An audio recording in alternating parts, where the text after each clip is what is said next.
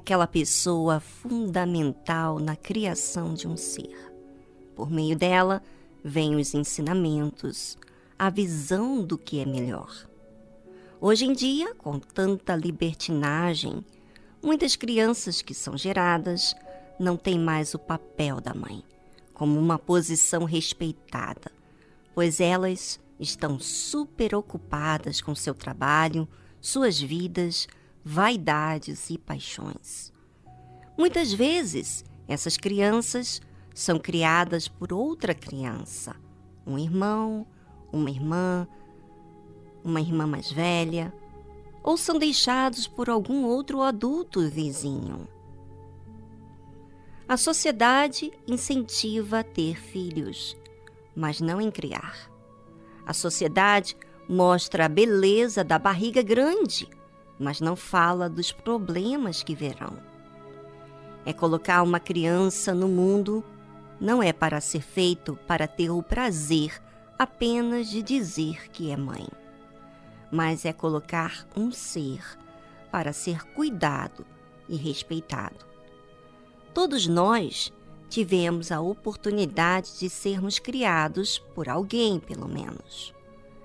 E todos nós sabemos da importância que tem a presença de uma mãe. Tem aquelas mães que têm seus filhos e são muito amados. E tem aquelas mães que têm seus filhos, mas são um fardo para elas. Normalmente, as mães que foram muito bem amadas pelos seus pais são as mais amáveis no seu relacionamento conjugal e familiar e com seus filhos. Normalmente, uma coisa puxa a outra. Quando se tem uma boa referência, normalmente você busca seguir. Claro que há escolhas de cada um. A pessoa pode ter uma ótima referência mas querer seguir o seu caminho de forma diferente. Mas, de todas as formas, você, que é mãe, ou filho, ou filha, deve saber que existem consequências dos seus atos como mãe ou como filho. Todos têm responsabilidade, a mãe e o filho. Você sabia? A mãe tem um papel fundamental de criar, ensinar, educar, cuidar. O filho tem a responsabilidade de ouvir, aprender, deixar ser educado e, principalmente, honrar a sua mãe. Mas nem todo mundo recebe o que falamos, porque não querem largar a sua vontade. Querem ser mãe respeitada, mas não querem se dedicar. Querem ser mãe amada, mas não querem agir a fé. Os filhos querem a atenção da mãe, mas não querem ouvir. Os filhos querem a aprovação da mãe, mas não querem honrar a sua mãe. Cada um, de forma egoísta, agindo do seu jeito. E Deus?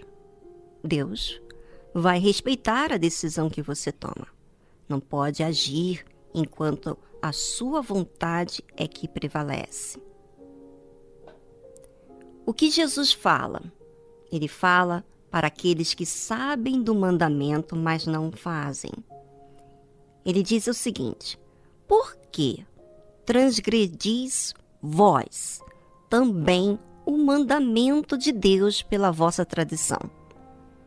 porque Deus ordenou, dizendo: Honra a teu pai e a tua mãe. E quem maldisser ao pai ou à mãe, certamente morrerá. Mas vós dizeis: qualquer que disser ao pai ou à mãe, é oferta ao Senhor, o que poderias aproveitar de mim? Esse não precisa honrar nem a seu pai, nem a sua mãe. E assim invalidastes, pela vossa tradição, o mandamento de Deus. Isso está escrito em Mateus, capítulo 15, versículo 3 ao 6. Bom, o que diz o que acabamos de ler? que aqueles que estavam aparentemente ofertando a Deus estavam dando desculpas que não honrava pai e a mãe porque estava ofertando a Deus. Ouça bem, ouvinte.